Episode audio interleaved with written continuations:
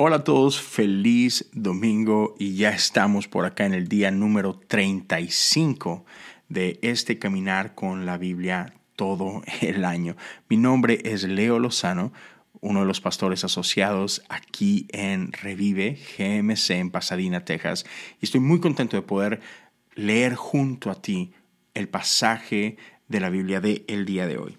Hoy estamos en Mateo 8, versos 18 al 22. Yo estoy leyendo la nueva traducción viviente y te recuerdo que tú puedes acompañarnos con tu traducción preferida, la que tengas a la mano. Lo importante es cada día decir, aquí estoy, listo para pasar tiempo en la palabra de nuestro Dios, para conocer más el corazón de nuestro Padre. Así que vamos a leer juntos. Cuando Jesús vio a la multitud que lo rodeaba, dio instrucciones a sus discípulos de que cruzaran al otro lado del lago. Entonces, uno de los maestros de la ley religiosa le dijo, Maestro, te seguiré a donde quiera que vayas. Jesús le respondió, Los zorros tienen cuevas donde vivir y los pájaros tienen nidos, pero el Hijo del Hombre no tiene ni siquiera un lugar donde recostar la cabeza.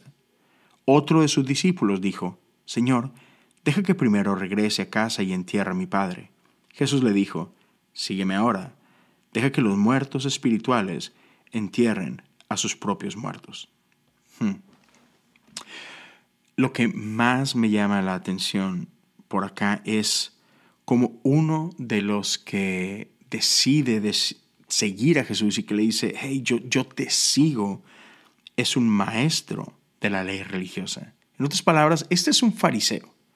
Y sabes, ah, por lo regular siempre le estamos tirando a los fariseos. Tienen mala reputación. Pero sabes, no todos los fariseos estaban en contra de Jesús. Habían quienes ah, podían reconocer lo que ellos mismos venían enseñando y podían reconocer las señales y sabían que Jesús era alguien diferente. Y, igual que Nicodemo, algo ardía en su corazón y querían seguir de cerca a Jesús. Pero me encanta la franqueza de Jesús. Y Jesús les deja claro, no es sencillo. Seguirme tiene un precio. Y lo pone por ahí. si estás dispuesto a hacerlo, adelante. Pero que nada te engañe, que nadie te engañe. Esto no es fácil. Y aún el día de hoy podemos reconocerlo. Seguir a Jesús sigue sin ser sencillo. Sigue habiendo un precio de parte de nosotros.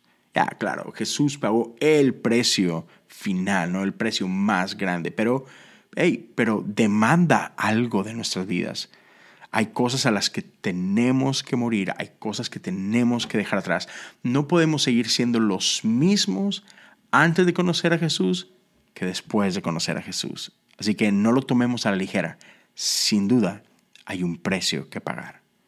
Gracias por acompañarnos el día de hoy. Espero que pronto podamos vernos una vez más en este caminar juntos con la Biblia todo el año. Dios te bendiga.